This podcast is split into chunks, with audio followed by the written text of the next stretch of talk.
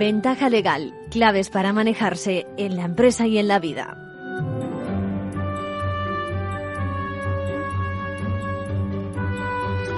Bienvenidos a Ventaja Legal cuando estamos celebrando, bueno, unos más que otros, esos 45 años de una constitución, la nuestra, que tan solo ha sido modificada, recuerden, un par de veces, mínimamente, y que se pone en duda por determinadas propuestas gubernamentales, que son, bueno, eh, por todos bien conocidas. El encaje de la amnistía, no ya en la constitución, sino en nuestro ordenamiento jurídico, ojo con ese matiz, y, bueno, y luego el mapa de nuestro estado.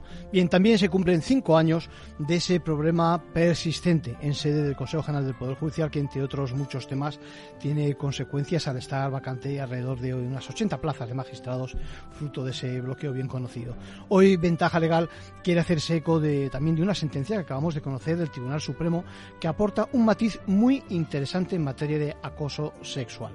Viene a ampliar la conducta que pueda constituir un ilícito eh, atención en el plano administrativo, en el plano sancionador, incluyendo comportamientos implícitos. O dicho de otra forma, que llamadas persistentes, eh, envíos de mensajes no solicitados, lo mismo que convocatorias para reuniones que no tienen que ver con el desempeño del trabajo habitual, pues pueden tener consecuencias y merecen una sanción. Así que atención también a este tipo de conductas. Por otra parte, ¿se han preguntado cuál, es el estándar que deben reunir nuestras aceras, la calle, los servicios públicos, de manera que podamos discernir cuándo es responsable la administración por un mal mantenimiento, por ejemplo? Bueno, la pregunta nos la hace Mercedes, que tiene el grado de derecho, y por una vez me permito darle la vuelta a la cosa y responderle con otra pregunta. Bueno, en realidad con varias teniendo en la mano una sentencia eh, sobre una caída de una transeúnte que se rompió el húmedo me he permitido este juego, devolviéndole la pregunta, poniendo sobre la mesa lo polémico que es el tema que expone y les recomiendo que escuchen hasta el final mi contestación porque creo que no tiene desperdicio. Bueno, también quiero trasladarles una queja de un pequeño empresario titular de un taller de reparación de automóviles a quien le parece excesiva una condena por utilización sin permiso de una marca por parte de otro compañero también valenciano. Además, esta semana hemos conocido la sentencia del Tribunal de Justicia Europea que se pronuncia sobre la prohibición del uso visible de signos religiosos en la administración pública. Recuerden que a nivel de empresa ya teníamos pronunciamientos y muy resumidamente se admite que si la empresa declara previamente su neutralidad, pueda exigir, sobre todo en las actividades relacionadas con el público, la supresión de dichas expresiones filosóficas, religiosas, políticas por parte de sus trabajadores. Luego lo comentamos, ¿eh? cómo se aplica la neutralidad en la Administración y nos aventuramos a decir qué puede pasar en España a raíz de esta sentencia. Bueno, por otra parte, ya saben que estamos empezando a conocer esas primeras sentencias sobre los perjuicios que las empresas hemos sufrido durante la pandemia, ¿no? Esta vez han sido dos casos más en el sector de la hostelería que ha decidido el Tribunal Superior de Justicia Navarro. Y contaremos también con la colaboración de los compañeros del Consejo General de la Abogacía en nuestra sección con la actualidad, donde me gustaría destacar ese décimo Congreso de Derechos Humanos de la Abogacía, donde va a analizar el derecho a la igualdad digital y el nombramiento de la presidenta del Consejo, Victoria Ortega, una vez más como vicepresidenta de la Unión Mundial de Profesiones Liberales. En la segunda parte del programa vamos a contar con la visita de Gabriel Araujo, ya lo tenemos por aquí, nuestro experto forense con quien repasaremos las novedades jurídicas en el terreno digital. Por ejemplo, analizaremos un real decreto que establece el entorno controlado de pruebas que propone el Parlamento Europeo y el Consejo en materia, cuidado, de inteligencia artificial. El grave problema que se presenta una vez más también con el tema de la huella digital, que puede conculcar algún derecho y de ser utilizada, por ejemplo, para fichar en la empresa. Luego el tema de los datos biométricos en general, su utilización, donde ha quedado también el famoso caso de eh, el señor Sam Altman, ya saben, el CEO de OpenAI y muchas cosas más. Bueno, por cierto, que aprovechando su experiencia forense también vamos a compartir una respuesta que le vamos a dar a un seguidor de Ventaja Legal, quien se interesa por la trazabilidad de las pruebas, por eso que denominamos la cadena de custodia. En definitiva, algo fundamental en todo el proceso. Ahora sí que vamos a conocer las novedades que nos traen las compañeras de la abogacía Isabel y Carla.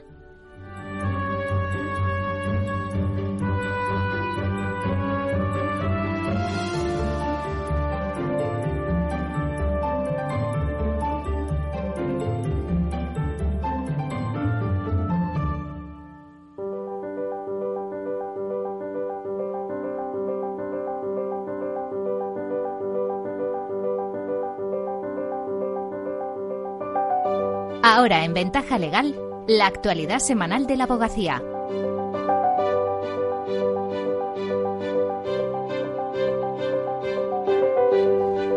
Bienvenidas, Isabel, Carla, ¿qué tal? Hola, buenas tardes. Saludos a todos, comenzamos. El próximo jueves 14 de diciembre se celebrará la décima edición del Congreso de Derechos Humanos de la Abogacía, que estará dedicada en esta ocasión a la igualdad digital. A lo largo de varias mesas redondas se reflexionará sobre cómo garantizar el cumplimiento de los derechos humanos en los entornos digitales. Y es que en Internet se ha hecho más difícil velar por los derechos de los colectivos más vulnerables, como los menores, los mayores, las personas con discapacidad o las víctimas de trata. Y a esto se une la preocupación por los sesgos originados por la inteligencia artificial. En la inauguración, la presidenta del Consejo General de la Abogacía, Victoria Ortega, y el director en funciones de la Comisión Europea en España, Lucas González Ojeda, harán un balance de la evolución de los derechos humanos, justo días después de que se hayan cumplido 75 años de la Declaración Universal. Luego se expondrán las aportaciones de la abogacía a la revolución digital en una mesa redonda con Jürgen Fauking, director del Parlamento Europeo en España, Carla Redondo, secretaria general del INCIBE y Belén Arribas, vicepresidenta del ENATIC sobre los sesgos digitales y cómo los algoritmos y la inteligencia artificial afectan a los colectivos en situación de vulnerabilidad hablarán Virginia Carcedo, secretaria general de la Fundación 11, y María Gangutia, coordinadora SEAM Help Age España, y Paula Guerra Cáceres, coordinadora de Algorase. En la clausura intervendrá Álvaro García Ortiz, fiscal general del Estado. La inscripción es gratuita y puede hacerse en la web abogacía.es. Nuevo varapalo a una empresa por no contar con un plan de igualdad. La Audiencia Nacional ha condenado a ASPI Prevención a pagar más de 80.000 euros a la representación legal de su plantilla por incumplir la obligación de aprobarlo. La sentencia considera vulnerado el derecho fundamental a la libertad sindical, dado que la empresa evitó durante más de tres años entregar a los representantes de la plantilla la información necesaria para poder elaborar dicho plan. La empresa ha sido también obligada a pagar a los sindicatos una indemnización adicional de 144,68 euros diarios por cada día que se tarde en aprobar el plan definitivo de igualdad. Esta sanción pretende acelerar la implantación de dicho plan, que era el objetivo último de la demanda interpuesta. Esther Comas es la abogada que ha conseguido la resolución. Esperamos que sentencias como la dictada por la Audiencia Nacional sirvan para extender la concienciación de las empresas respecto de la obligación de actuar desde la buena fe negocial a la hora de implementar un plan de igualdad que contribuya a desactivar el riesgo de discriminación para las integrantes de su plantilla. Y vamos ya con otras noticias breves de la última semana. Maite Morillo, primera decana del Colegio de la Abogacía de Vizcaya. La hasta ahora vicedecana de la Junta anterior del decano Carlos Fuentenebro ha sido elegida por 701 votos y tomará posesión el próximo 18 de diciembre. Con ella ya son 21 decanas al frente de los 83 colegios de la abogacía. Condenan a la Gerencia de Salud de Castilla y León a abonar el tratamiento con hormonas de crecimiento a un menor. El juzgado de lo social número 1 de Palencia ha condenado al pago de 20.540 euros por el tratamiento hormonal que había sido denegado por el comité asesor. Más de 1.400 aspirantes se presentaron a la segunda prueba de acceso a la abogacía. El examen online tuvo lugar el 27 de noviembre. Los resultados se comunicarán a través de los cauces habituales del Ministerio de la Presidencia, Justicia y Relaciones con las Cortes. Victoria Ortega ha sido reelegida vicepresidenta de la Unión Mundial de Profesiones Liberales. Como presidente de la organización ha sido elegido Fouzi Kerchis, responsable de la Organización Tunecina de Profesiones Liberales. El registro de impagados judiciales anota los primeros casos de cobro express en menos de 52 días. Se consolida así como el sistema de información crediticia de referencia en el sector del recobro por ser el único fichero de consulta exclusiva del mercado de deuda privada aportada por abogados. La Carta de los Derechos Digitales esta tarde en la conferencia de los lunes. A cargo de Rodolfo Tesone, abogado experto en Derecho Digital y Tecnologías de la Información y la Comunicación. Será moderada por Joan Martínez, decano del Colegio de Abogados de Granollers. Previa inscripción gratuita en formacionabogacía.es se puede seguir online y también de manera presencial a partir de las cuatro y media. Y con eso terminamos por hoy. Hasta la semana que viene. Muchas gracias. Gracias.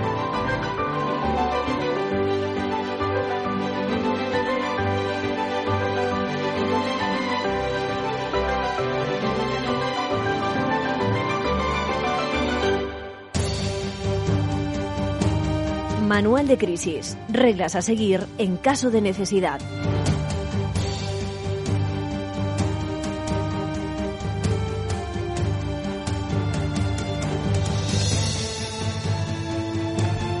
Bueno, en la sección de Manual de Crisis tenemos que hacernos hoy eco de una sentencia del Tribunal Supremo en materia de acoso sexual. Vamos, a estas alturas eh, hablar de este tema desde el punto de vista criminal eh, de cómo nuestro código penal eh, castiga determinadas conductas, pues esto está ya muy visto, ¿no? Pero, pero hay que hacer un matiz muy importante a raíz de esta resolución, ya digo, que hemos conocido hace apenas unos días, en el ámbito de lo administrativo, del derecho administrativo, de lo disciplinario. ¿eh? Esencialmente podemos resumir lo que dice en una frase, que las conductas que constituyen acoso sexual a estos efectos disciplinarios son más, son más amplias que la que merecen el reproche, el castigo del Código Penal, ¿no? El fundamento de este razonamiento lo hallamos en que, bueno, se trata de proteger el correcto funcionamiento de los servicios públicos, de tal manera que transgresiones menos graves pueden considerarse que constituyen eso, acoso sexual a estos efectos y merecen una sanción administrativa. Así, para, para que se dé dicho acoso sexual a estos efectos, en primer lugar, la víctima libremente no tiene que aceptar ese ofrecimiento fruto del deseo sexual o libidinoso. En segundo lugar, tiene que poner en ese contexto ese comportamiento uno, es decir, hay que ver exactamente en el torno, en el escenario que se dice en el que se ha producido, que no es lo mismo, yo que sé, el ámbito docente que el de, yo que sé, lo laboral o en un ministerio, por ejemplo. Y finalmente, eh, tenerse en cuenta, por supuesto, esa persistencia de la conducta que se considera ilícita. ¿eh? De darse, por tanto, estos tres requisitos, está justificada la sanción en el caso que ha llegado en el Tribunal Supremo. Eh, protagonizaba como acusador eh, un médico jefe, un departamento que durante dos años insistió a una subordinada, subordinada, lo diré, con dichos fines libidinosos. Bueno, no se trataba de un hecho aislado, y fíjense bien, no llegó a producirse, menos mal, actos físicos contra o dirigidos a la, a la subordinada. Por poner unos ejemplos, ¿eh?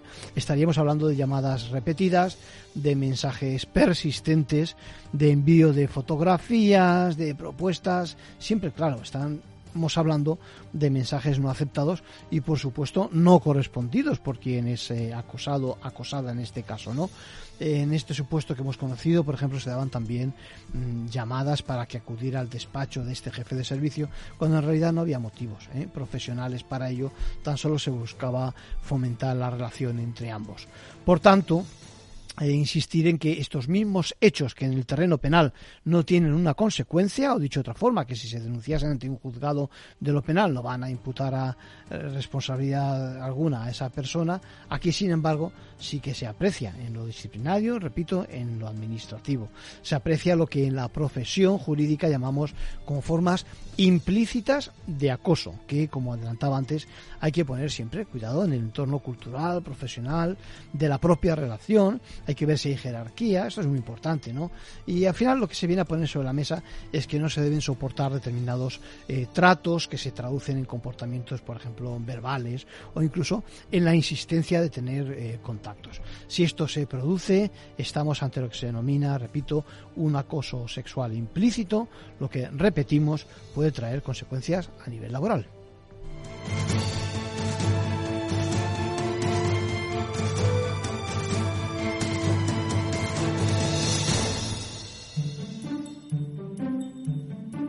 Por último, un consejo a título personal de nuestro abogado Arcadio García Montoro. Bien, y últimamente hemos hablado también en varias ocasiones de la responsabilidad en que puede incurrir precisamente el Estado. Por ejemplo, cuando tuvimos eh, que cerrar establecimientos, empresas, tiendas, restaurantes, talleres con ocasión de, de la pandemia, ¿no?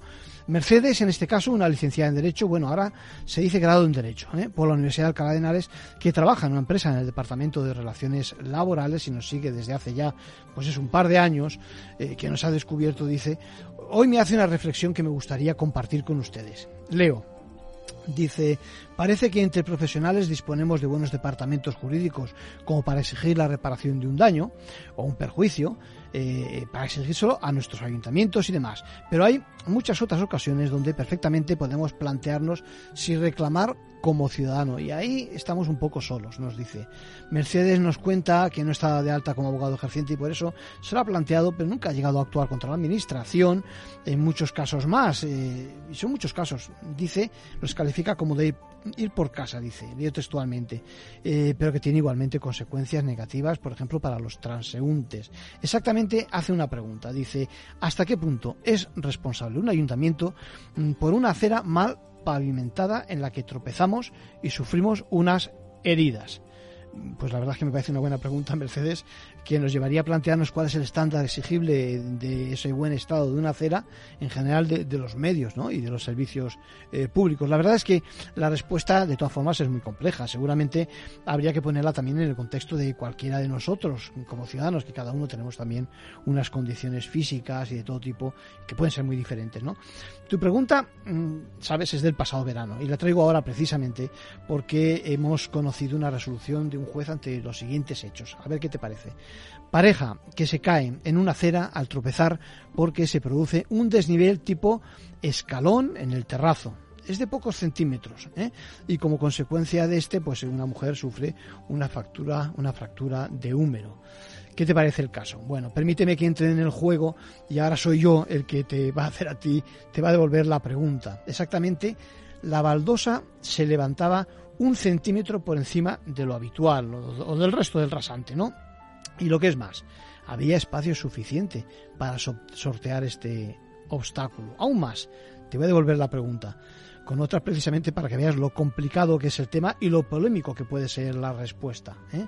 Eh, tan solo fue, repito, de un centímetro el sobresalto, el desnivel. Es muy poco, pero claro, suficiente para engancharse el talón y acabar en el suelo. Pues bien, su señoría decide, en este caso, que es más bien poco, ¿eh? y sobre todo se pregunta si había otras opciones para evitar el obstáculo. La verdad es que no sé qué opinas. Hago la pregunta aquí a nuestros invitados. Me ponen cara un poco extraña. Cada uno piensa una cosa. ¿eh? Bueno, parte eh, su señoría de la idea de que la administración, nuestra administración, ¿eh? no es una suerte de aseguradora universal y que también tenemos que poner de nuestra parte como administrados, como ciudadanos, poniendo nuestro tanto de atención, ¿no? No sé. Igual, igual no te sirve Mercedes este argumento. El caso es que me ha gustado tu reflexión.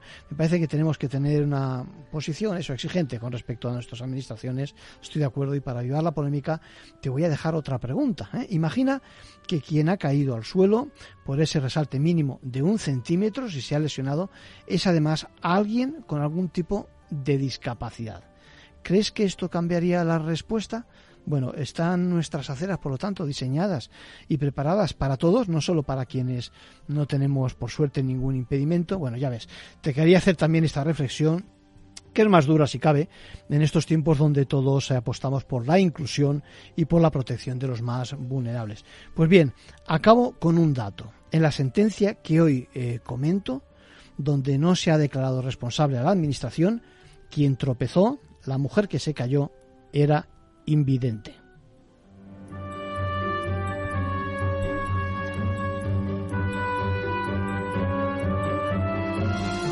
también tenemos la queja de, un pequeño empresario del sector de la automoción, propietario de un par de talleres, quien ha recibido de la asociación profesional a la que pertenece un comentario a una sentencia que se, bueno, que le ha enfadado muchísimo.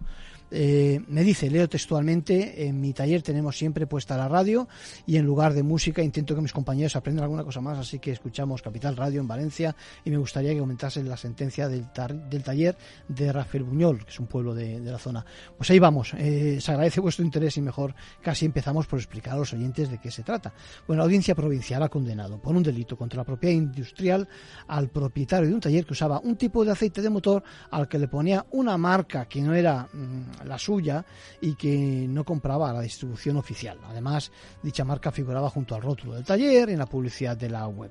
Bueno, el caso es que los titulares de la marca le denunciaron y finalmente ha sido condenado a pagar una multa que no llega a los 300 euros y sobre todo, esto es lo peor, le inhabilita para ejercer la profesión, su profesión en el taller durante seis meses.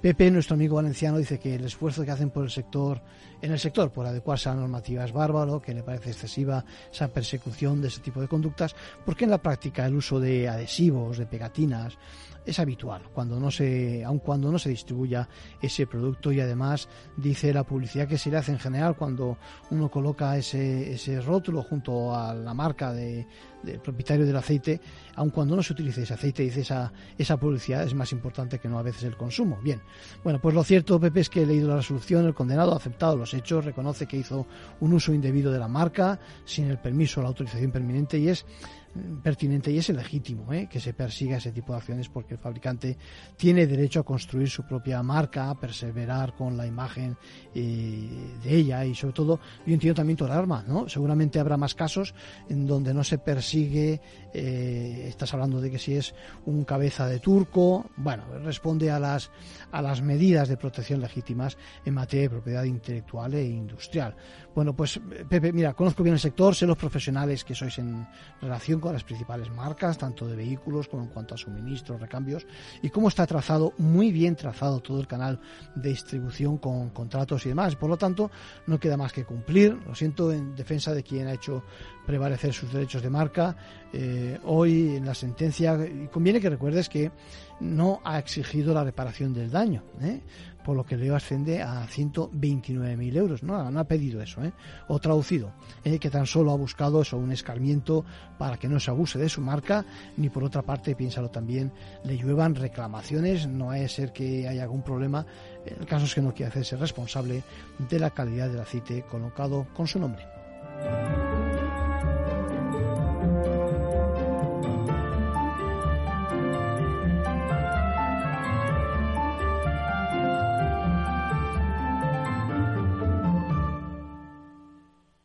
Para personas inquietas, Capital Radio. Este es un mensaje para todos los oyentes de radio y es solo para decir gracias. Gracias por dedicarnos tres horas cada día. Gracias por escucharnos en casa, en el coche, en el trabajo, en un móvil o donde sea, en directo o en podcast. Gracias por tu fidelidad, porque gracias a ti, la radio sigue siendo un gran medio, el más creíble, en el que más confías y el que mejor te informa y entretiene. El medio del día a día, de la actualidad al instante y que te acompaña siempre estés donde estés. Radio Value, la Asociación de Radios Comerciales te da gracias a ti. Capital Radio. Siente la economía. Capital Radio 103.2 Disfruta de la mejor cocina gallega en Montes de Galicia. Todo un clásico moderno en el barrio de Salamanca. Disfruta de la variada dieta atlántica, de las mejores carnes y pescados tratados con respeto y transparencia y regados con una de las mejores bodegas de la zona. En grupo, en familia o en pareja, Montes de Galicia te ofrece el espacio perfecto en cada ocasión. Valor Salud. Tiempo de salud su actualidad, sus personas, sus empresas. Todos los viernes a las 10 de la mañana en Capital Radio, con Francisco García Cabello.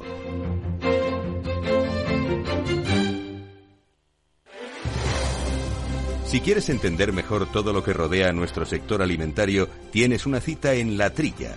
Un gran equipo de especialistas te acercará a la actualidad económica y política desde el campo hasta la mesa Conocerás sus principales innovaciones sin olvidar las producciones más tradicionales.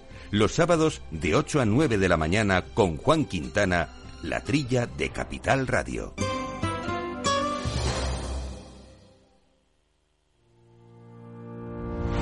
Los miércoles a la una de la tarde en Capital Radio, Gestión del Talento el escaparate de la formación para el empleo. Expertos formadores, agentes sociales y representantes de la Administración se dan cita en este espacio para impulsar el valor de la formación y el talento. Un espacio de Fundae, la Fundación Estatal de Formación para el Empleo, dirigido por José Joaquín Flechoso.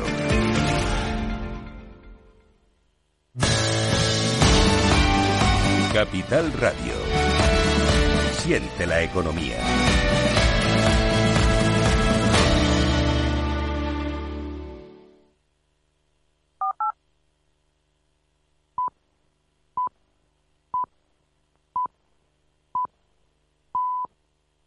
Ventaja legal con Arcadio García Montoro.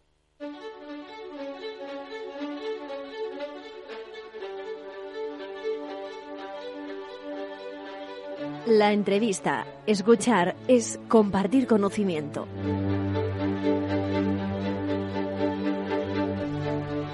Bueno, y al ritmo que van los temas ciber o digitales o lo que fuera, que mínimo que tengamos una vez al mes aquí a don Gabriel Araujo. Gabriel, ¿cómo estás? Hola, buenos días, encantado. Nuestro, nuestro forense de referencia que enlaza perfectamente los temas digitales de tecnología y, y los temas jurídicos, ¿eh? porque aquí nos interesan los temas jurídicos. Entonces, desde esa, desde esa perspectiva, tenemos muchos temas pendientes, han pasado muchas cosas. Lo primero que se me ocurre es cuál es el estado de ese, de ese culebrón que se produjo con relación al señor Altman, ¿eh?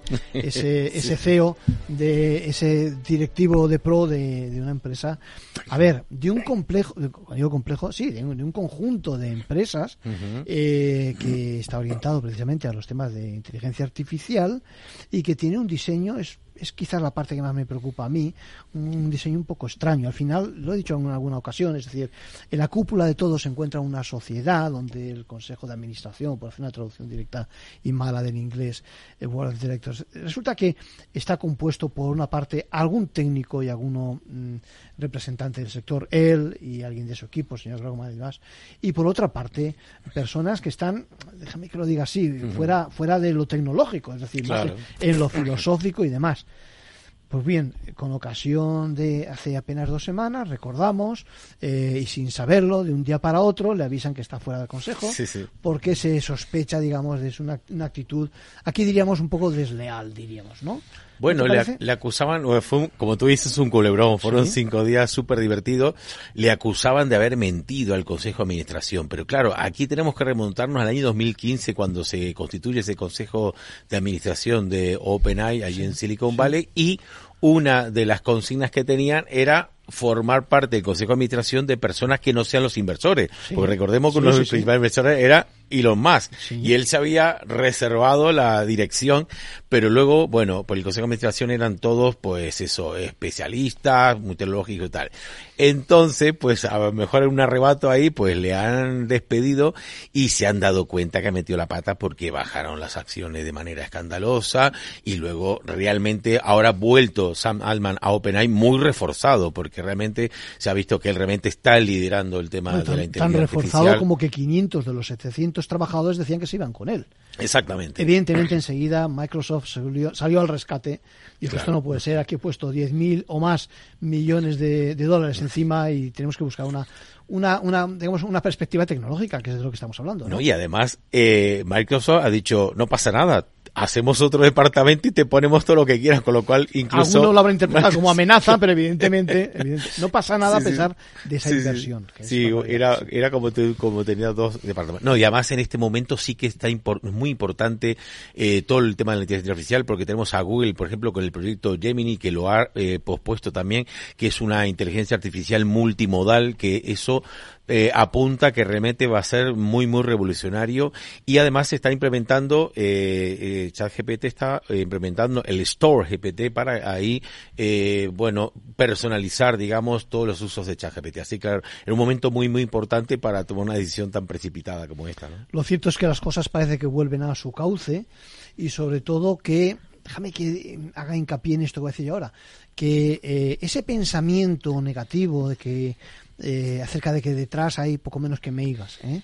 es decir, que, que, que esa versión mala ¿eh? y solo mala eh, que puede escapárselo de, de las manos a estos poderosos eh, pues eso departamentos de investigación, de investigación etcétera eh, pues hay que controlarlos no pasa nada. Es decir que hay que convivir con la tecnología. Yo creo que siempre yo creo que, que el que inventó la rueda también le dirían que si la rueda por ser redonda iba a ser un símbolo de no sé qué del maligno o algo así no es decir que siempre que hay nueva tecnología la gente tiene miedo Sí, sí, sí, siempre. Yo me acuerdo incluso hasta la, la historia hablan de las neveras como el gran enemigo de, de, los repartidores de hielo y todo esto, ¿no? Siempre, siempre los avances tecnológicos siempre, bueno, eh, está claro. En el caso de inteligencia artificial es cierto. Lo que pasa que eh, también debemos poner un coto a lo que es la inteligencia artificial porque hace mucho que está con nosotros la inteligencia artificial uh -huh. y eh, este uso desmedido y no controlado hace que realmente Sam, Sam Altman, que habíamos hablado, entre otros muchos, estén muy preocupados porque es cierto que hay un efecto ahí de caja negra que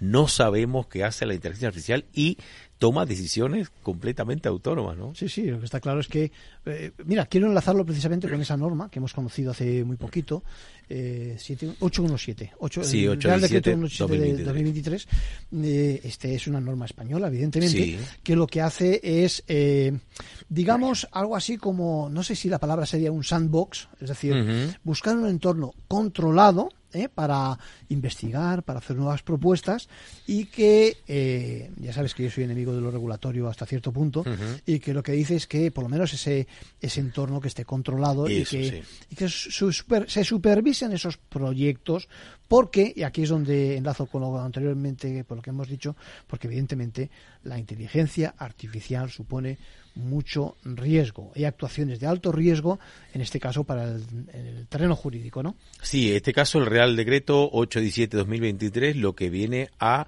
fijar son esos parámetros de ese entorno de pruebas de la inteligencia artificial cuando se tiene que encargar de procesos especialmente sensibles, como son los derechos fundamentales de las personas y sobre todo la salud. Es decir, esos proyectos de inteligencia artificial que sí son muy, muy, muy, muy sensibles, que vemos, por ejemplo, que hay muchos proyectos ya a nivel de diagnóstico sí, médico sí, sí, y todo eso, entonces hay que, eh, lo que regula es esto, que se pueda probar en un entorno seguro. Sandbox quiere decir un, un, en un proyecto, en un controlado. entorno controlado, controlado cerrado, cerrado, digamos. Sí, ¿no? la norma habla de la necesidad de respetar derechos fundamentales, uh -huh. los temas de discriminación, hay que poner atención en esos temas, todo el capítulo de datos personales, hay más noticias sobre esto, ahora las comentaremos, uh -huh. y los temas de seguridad tanto en la versión salud, en inglés se habla de safety y security, son dos cosas distintas, sí. aquí no se distingue. Uh -huh. Salud por una parte y por otra parte orden público, por decirlo de alguna forma, Exacto. ¿no? Y, y, sobre todo eso, al unirse esa idea de, de, alto riesgo. Al final lo que está diciendo este Real Decreto es eh, se exige la supervisión de esos proyectos uh -huh. por órganos competentes, hay que hacer un examen regulatorio muy controlado, ¿no? Uh -huh. Y con una terminología que contemple sobre las vulnerabilidades, que se excluyan, ojo, también los entornos de, de defensa, de seguridad claro. nacional eh, y, por supuesto, todos aquellos que utilizan técnicas, eh, hay que leerlo en el sentido textualmente. Uh -huh. Fíjate bien, el texto dice técnicas subliminales que trascienden la conciencia de una persona con el objetivo de con el objetivo del efecto de, de alterar efectivamente su comportamiento uh -huh. de un modo que provoque o pueda provocar con probabilidad razonable perjuicios físicos o psicológicos a esa persona o a otra. Esto da miedo, Gabriel. Es bueno, decir, claro. Este, el texto que da. Bueno, de todas formas, hay que hay que entender que esto es temporal, ¿eh? ¿Sí? Este Real Decreto, solamente ¿Sí? 36 meses ¿Sí? para la espera de esas eh, ese, esas resoluciones que vengan, ese reglamento de parte de la Unión Europea. De la Unión Europea, lo que, sí, en efecto, sí, sí. Perdón. Y además, por unos poquitos días le ha ganado Galicia. Galicia ha sacado antes. Ahí vamos. sí, sí, sí. Sí, le, le, ha ganado, eh, porque claro, Galicia como tiene la sede, La Coruña, que eh, la sede de, de esta nueva agencia de supervisión de que la, la creíamos durmiente ¿eh? uh -huh. eh, y parece sí. que bueno que, que despierta ¿eh? uh -huh. ¿Sí? pues ha aprovechado ahí la, sí. la, comunidad gallega y ha sacado también un, un, una, un ley auto, autonómica uh -huh. luego está todo el capítulo de la identificación eh, biométrica sí. Eh, no digamos ya cuando se produce en tiempo real porque claro una cosa es que desde hace mucho ¿eh? Eh, se, se, nos identifique por esas por esas características digamos físicas uh -huh. y otra cosa es que además esto es automático ya es, eh, es, es, es al, ni al segundo es a milésimas sí. de caso se, de segundo ¿no? Y asistido caso, por la inteligencia artificial además. claro claro sí sí bueno, entonces sí. se da por sentado que de, por, se da por sentado que en entornos por ejemplo de búsqueda de desaparecidos o, o de amenazas de seguridad o para la localización de alguien o la detención de sospechosos o delincuentes, sí que se puede hacer claro. uso de estas técnicas. Claro, el problema está, eh, estamos en que en efecto es, es, es tan útil y da tantas eh, prestaciones que evidentemente un mal uso de ella nos lleva por el mal camino, el Claro. abuso, pero evidentemente el, el uso correcto es una ventaja en todos estos terrenos. Bueno, ¿no? y ha habido un giro precisamente por este tema de la utilización de los datos biométricos. Cuando hablamos de datos biométricos, sobre todo para aclarar a la gente, son todos esos datos biológicos que nos identifican. El caso, la huella digital, el escaneo del iris, en fin, todas estas eh, funciones que nos hacen autenticar. Y precisamente ha habido un giro muy llamativo de la Agencia Española de Protección Espérate, de Datos con espérate, a no este te tema. adelantes, no te adelantes. Bueno. Yo quiero, eh, antes dejar claro, Sí. eh, orientado sobre todo a, a la empresa que esté interesado, precisamente en la empresa, las instituciones que estén interesado en este Real Decreto que hemos dicho, Ujú. cómo al final lo que se crea es un entorno, digamos, un procedimiento, digamos, de autorización de esas propuestas. De lo que se trata es de que se abre, digamos, eh, un- una ventana para que aquel que esté interesado en presentar esos proyectos se someta a este régimen, vamos a decir así, de autorización, Sí. ¿eh? de control, de supervisión de esas iniciativas, de manera que eh, luego se dictará una resolución administrativa diciendo si se permite o no, y donde también va a dejarse claro ya desde el principio, no va a ser que se nos vaya de las manos, las responsabilidades y las garantías que tiene que tener cada uno de los que digamos participan en ese entorno no por lo tanto lo, lo dicho y se lo cerramos de esta forma en efecto el Real Decreto pone yo creo que el punto sobre la i en, en esa amenaza en la parte amenaza ¿eh? y en la parte digamos eh, agresiva si acaso de, de sacar las máximas prestaciones a esta ¿eh? Aquí hemos dicho que la inteligencia artificial tiene capacidad para matar. Yo lo he dicho, además he Sí. sacado un artículo hace bastante tiempo. Sí. Entonces, por eso en estos procesos sensibles es muy importante que esté. Pues no controlada. digamos ya que la parte de ser invasiva y conculcar tantos derechos y libertades. Por lo tanto, ojo con esta fórmula. Venga, sí, vamos ya ahora con eso que apuntabas, que me parece muy, pero que muy interesante. Fíjense, eh, hace, hace, yo qué sé, yo diría un año, un año y medio, eh, estábamos hablando de, eh, de cómo había que controlar, eh, pues eso, el, el abuso en cuanto a horas extras que se hacen en la empresa. Eh, hablábamos también de cómo con la llegada de la pandemia y el trabajo no presencial, pues lo de fichar o no, es decir, controlar si estamos trabajando o no, se impone. Claro, el problema está en que, fíjense lo que ha ocurrido. Mm, Hemos, hemos contado con empresas que eh, ofrecían soluciones, generalmente en el entorno tecnológico, que permiten, pues eso, eh, saber con detalle si estás trabajando, no estás trabajando, etcétera, etcétera, y, y muchas serán utilizando, pues eso, nuestros datos biométricos. Pero, Claro. pero, cuéntanos, Gabriel. Bueno, era, era un poco para atajar la picaresca, porque Sí. ¿quién, ¿quién no ha sabido de un compañero, oye, ficha por mí, tal, entra, Sí. tal, lo, lo típico, ¿no? Sí. Entonces, bueno, para solventar esa picaresca, pues las empresas han empezado a utilizar esos datos biométricos para fichar, ¿no? Lo que se dice eh, coloquialmente. Y bueno, la Agencia Española de Protección de Datos eh, avalaba esta manera de autenticación, no de seguridad, sino de autenticación. Y acreditación, por decir una forma, de saber, ¿eh? de sí. saber quién... Decía, bueno, los datos biométricos no se puede utilizar para el tema de seguridad, pero sí para iden- a- identificarse y autenticarse. Esto realmente choca con eh, la, la ley de protección de datos con respecto Era a la una Unión Europea. interpretación un poco laxa, un poco Eh, floja. Exacto, muy Sí, abierto, sí, queda muy, muy, abierto. Y además te estamos hablando que los datos biométricos, eh, ya viene el Reglamento General de Protección de Datos a nivel europeo y también en la ley española, que son datos especiales. Claro. Y esa especialidad del dato ya hace que haya tener un tratamiento muy exhaustivo. Yo siempre digo, igual es excesivo, que eh, debían de incorporarse a nuestra historia clínica. Es decir, por aquello de que es un dato más eh, con el que el día de mañana pueden descubrir una, una enfermedad aquellos que, yo qué sé, lo que fuera, tengamos unas características, ¿no? Por lo tanto, Claro.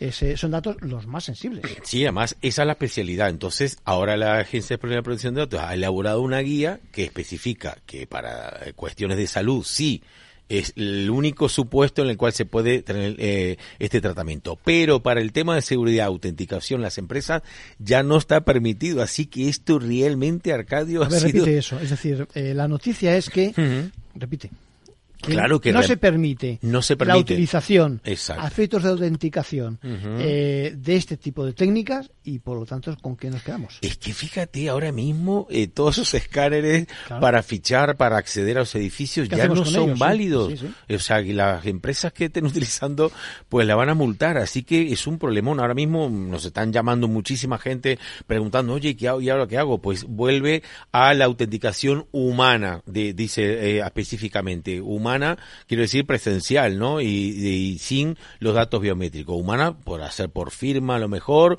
o directamente por coger como antes Una ficha. esa ficha. Y, y el tecleteo que el clac de, ¿no? de, del aparato. Efectivamente, sí, sí, y que esté ahí el vigilante y que, efectivamente, y que vea que no está llevando dos, dos tarjetas o algo así, ¿no? Sí.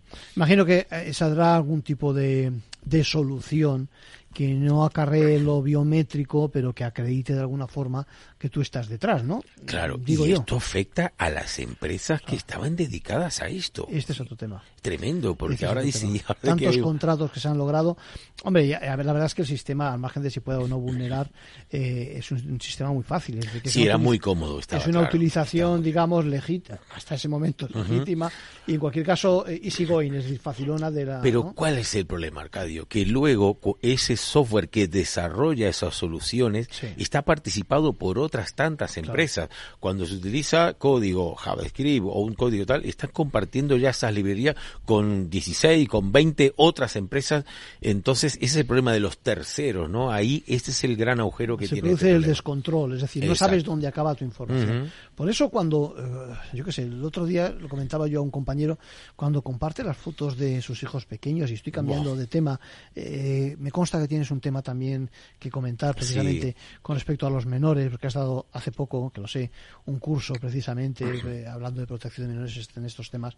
Digo, por eso cuando se comparten, digamos, fotos y demás de nuestros pequeños en las redes, yo creo que la gente no es consciente de que eso les va a perseguir toda la vida. Hasta hace nada, hasta, entre comillas, hasta hace nada, hasta hace unos años decíamos, ¿y si tu hijo el día de mañana decide que eh, no quería estar en los medios y sin embargo lo has puesto tú en los medios? Vale, ese es un enfoque Sí. muy personal, pero otro enfoque es el enfoque de aquel que se aprovecha, sin más, no de su imagen, que no quiere que le vean y ya está, no pasa nada, sino de, de- de los datos que eh, comporta su imagen, ¿no? Claro. Y esto es lo que estamos hablando. Sí, sí, sí, tanto los metadatos como los propios datos en sí. Es. La inteligencia artificial hemos visto en el, el caso de este pueblo de Almendralejo como menores han utilizado estos datos para generar imágenes pornográficas con inteligencia artificial y bueno, estamos intentando eso, concienciar a los padres que no hace falta estar compartiendo tanto la vida de sus hijos y ahora tenemos el caso, por ejemplo, de la madre de Milena Jiménez, que la, eh, la adolescente que apareció muerta hace un año, que se ha volcado de lleno a realmente investigar toda esta cuestión y ha descubierto toda la trama de prostitución y trata de personas que utilizan los influencers a través de Instagram y TikTok. Yo mismo este mismo año hemos metido en la cárcel a un, a un influencer de Instagram por esto precisamente, ¿no? O sea, por utilizarse esos canales, esas redes Exacto, sociales, de captación. Para captar, a, en este caso encima, a menores, ¿eh? que estaría mal también si fuera mayores, pero a menores en este caso, eh, eh, con, con los datos que ofrecen. Claro. en una doble vertiente, tanto a nivel físico, digamos, de Sí. introducirlos, como a, través de la venta de esos datos personales, O sea, de- esas de sus imágenes, de esas fotografías Efectivamente. Muchas de tipo veces íntima, personal. Exacto, y siendo chantajeadas, porque lo que hacen los ciberdelincuentes lamentablemente es obtener una imagen Sí, y luego le dicen, dame más imágenes porque esta se la voy a pasar a tu familia, a tus compañeros de trabajo, a tus compañeros de, de clase. Esa delincuencia de guante blanco que hemos dicho, que puede encontrarse en cualquiera de los edificios de cristal, de- digamos, de arquitectura internacional en las principales ciudades, donde en vez de dedicarse al mundo financiero o al que fuera, lo que hacen es eh, eso, chantajear. Es y además la genera lamentablemente muchísimo dinero, Arcadio. Ya Sí. la ciberdelincuencia Supera. es la principal actividad delictiva del mundo, del Sí, mundo, sí. más que el narcotráfico, más que cualquier otro. Y además, si me apuras, los, los que lo trabajan, me refiero los, los, los currantes, si se me permite la expresión que lo trabajan, deben ser menos conflictivos que no el delincuente de calle que tiene otro tipo de... Y el, y el tema es que se están incorporando muchas más personas a ese tipo de delincuenta que profesionales de ciberseguridad como estamos nosotros luchando creo, contra ellos. Lamentablemente también ahí tenemos una desventaja importante. Gabriel, tengo una pregunta. Leo textualmente un amigo de Ventaja Legal, dice, viendo uno de tantos programas de televisión que informan de sucesos, me pregunto, soy Julio, eh, ¿cómo se garantiza que las pruebas, las pruebas lleguen en perfecto estado al juez? eh? Por ejemplo, dice, un cuchillo o cualquier arma que se recoja en el lugar eh, donde teóricamente se ha cometido un crimen.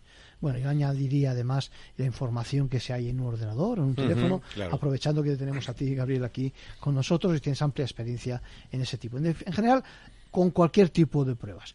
Lo que, lo que el sistema ha, generado, lo que ha creado en este caso, Julio, es una teoría ¿no? que se pone en práctica todos los días, tanto por parte del equipo de policía eh, científica, forense, como quienes se incorporan dentro de la plantilla del juzgado y que hacen que sean fiables y se puedan admitir precisamente esas, esas pruebas como para que su señoría pueda decidir en base a ellas, ¿no? Lo que nos plantea es algo así, Julio, como conocer algo así como el camino que toman las pruebas desde que son halladas ¿eh? hasta que se incorporan al proceso de toma de decisión del juzgado. A eso que sepas que le llamamos la trazabilidad en la profesión, ¿eh? Eh, que incluye por una parte el análisis de, de la fuente, del medio, pues eso de la actividad, del resultado.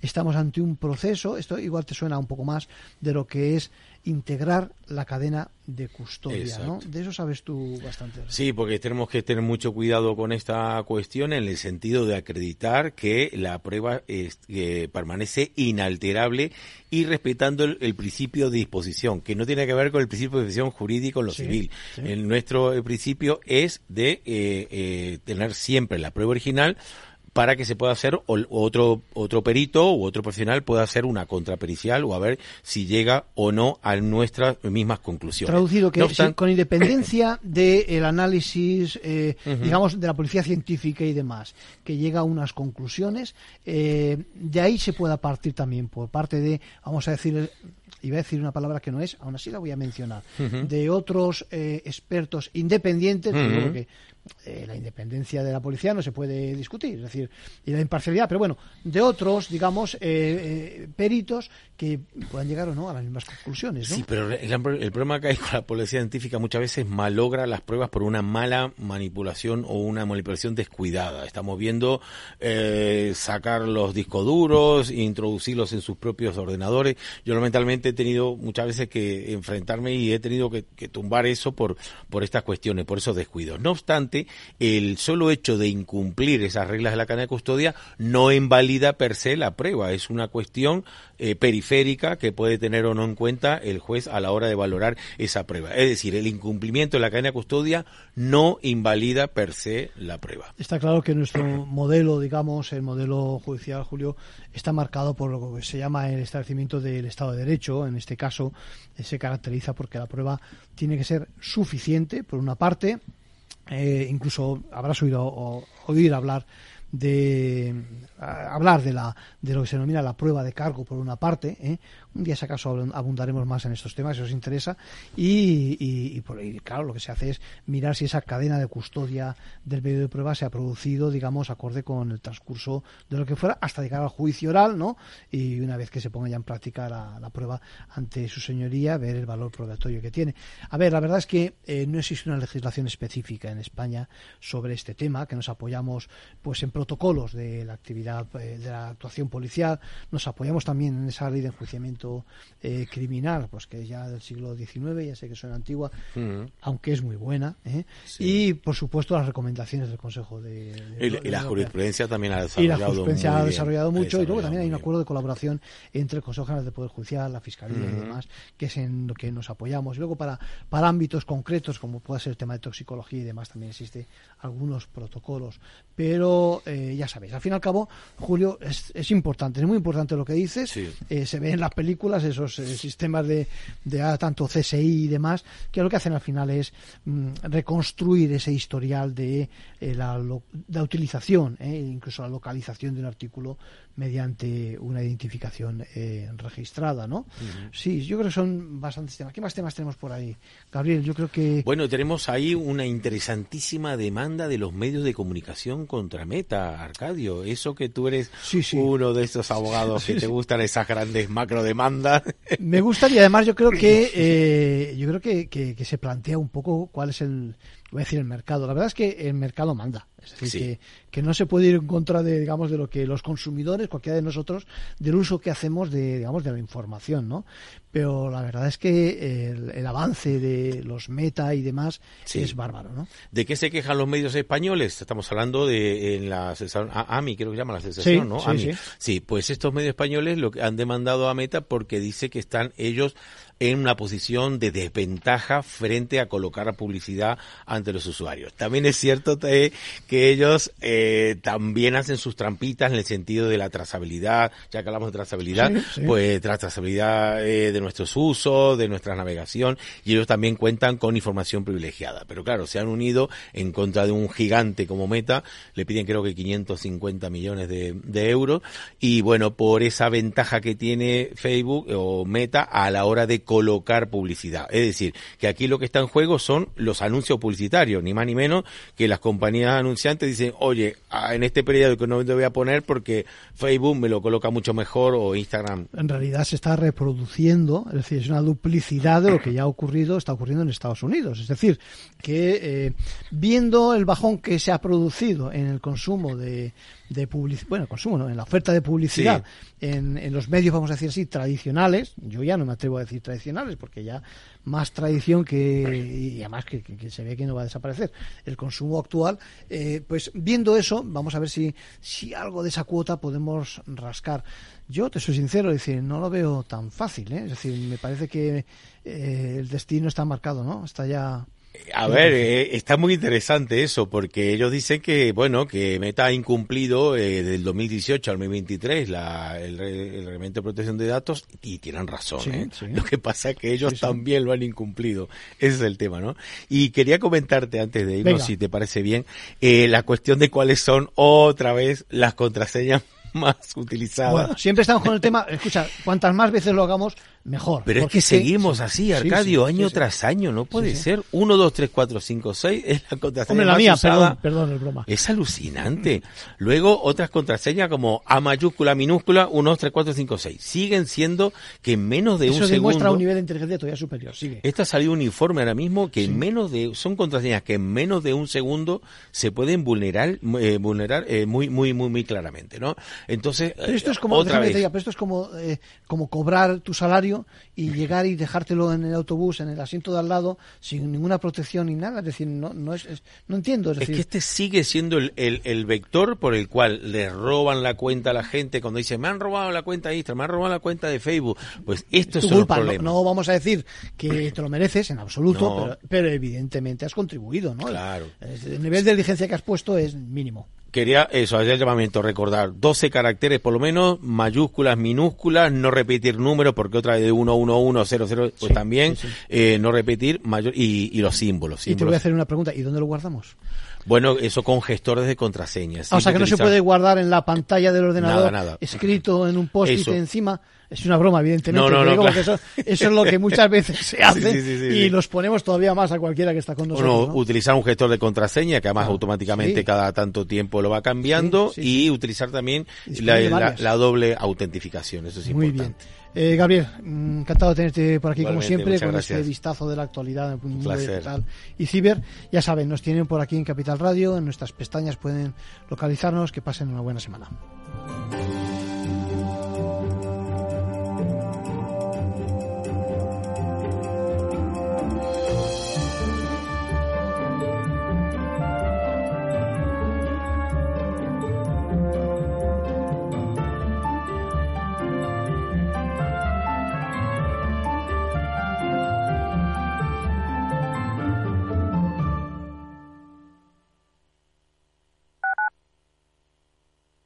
Capital Radio 103.2. En Capital Radio te mantenemos económicamente informado desde que amanece. Son las 7 de la mañana, hora central europea, las 6 de la mañana en Canarias. Aquí comienza Capital, la bolsa y la vida. Haciendo algún break en el camino Enseguida, hora trading, la hora más golfa de los mercados. para continuar informándote después de comer Son las 4 de la tarde, las 3 en Canarias. Esto es Mercado Abierto, en Capital Radio. y que cierres el día conociendo todos los detalles. Señoras y señores, buenas noches, bienvenidos. Escuchan la sintonía de Capital Radio. Les invito a que nos acompañen aquí en el balance. Capital Radio. Información económica de calidad. Disfruta de la Navidad en familia con más de 500 pequeños productores de alimentos de Madrid, cuyo esfuerzo y trabajo diario llevan a tu despensa productos de gran calidad y cercanía. Porque en Navidad lo que quieres es celebrar con los tuyos. Hazlo con Alimentos M Producto Certificado. Sabores que despiertan tus sentidos y se convierten en un me gusta. Comunidad de Madrid. Las redes sociales, el uso de pantallas, los delitos cibernéticos, todo ello ligado a la adolescencia y la juventud. Nos preocupan nuestros hijos y su exposición a la tecnología. Y por eso tienen un espacio en nuestras familias enredadas, con Pilar Rodríguez los martes en el balance. Aquí, en Capital Radio. Capital Radio, 10 años contigo.